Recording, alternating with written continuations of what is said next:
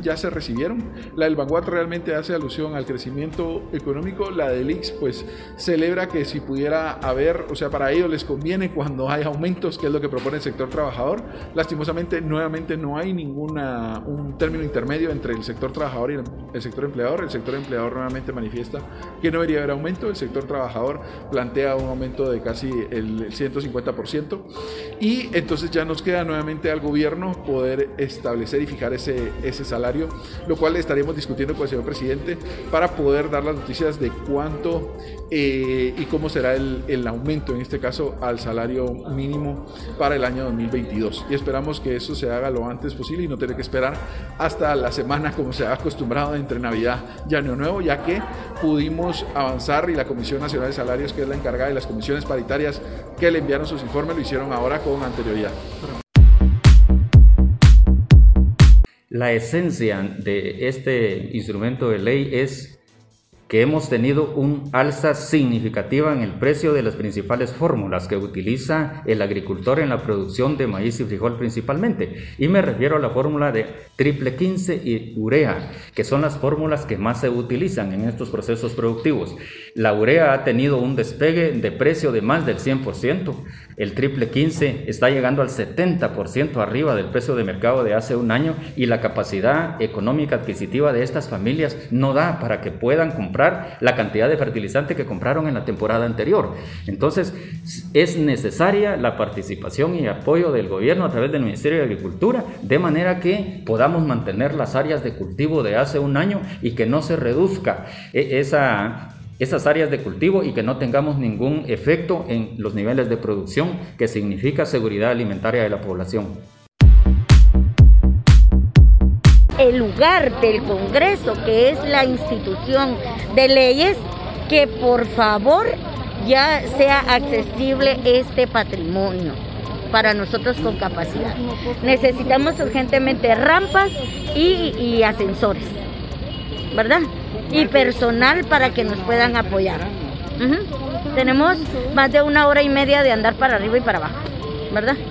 Entonces, por favor, sí necesitamos ese apoyo. Y en esa reunión no le externaron que ya se habían reunido con pandillas. Perdón, arena con pandillas. Eh, Yo creo que sí.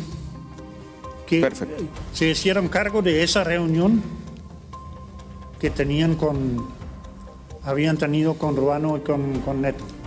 Ahora, mi pregunta es, ¿cómo es que usted se dio cuenta de esa negociación que quería hacer Arena con las pandillas? Me lo dijo el señor Marvin Ramos Quintanilla. ¿Cómo le dijo? ¿Ah? ¿Cómo le dijo? me dijo con una gran sonrisa que le iban a bajar pisto a Arena. ¿Dónde se reunió usted con el Señor? En, en esta misma oficina en Pueblo Novo. ¿En qué fecha? Habrá sido después de la reunión, primera ronda electoral. último mes de 2021. El año que viene por estas fechas ya estaremos en pleno mundial y este es el señor, encantado de conocerle, el presidente del comité organizador del Mundial de Qatar, que ha concedido una entrevista a CNN y donde recuerda que todo tipo de banderas, símbolos en favor de la homosexualidad no están permitidas y que aunque los homosexuales pueden vivir en Qatar, qué detalle, este tipo de muestras de afecto no están permitidas. Así que una vez más se demuestra que todo vale a cambio de dinero y de nuevo los derechos humanos, en este caso del colectivo homosexual, queda tocado a un año del Mundial de Qatar, sin duda el Mundial más polémico. Tomado medidas importantes este día acerca de las restricciones que vamos a implementar en la Oficina Sanitaria Internacional en las llegadas aéreas. Eh, vamos dentro de ellas una cuarentena obligatoria de 14 días para aquellas personas que provengan de estos países que hoy están complejos con esta nueva variante, mayor número de hospitalizaciones también. y mencionar que eh, vamos a continuar con un seguimiento epidemiológico, pruebas y algunas otras medidas que se han tomado eh, para poder prevenir o hacer una contención en base a esta nueva eh, cepa o variante del virus que ya nosotros hemos conocido.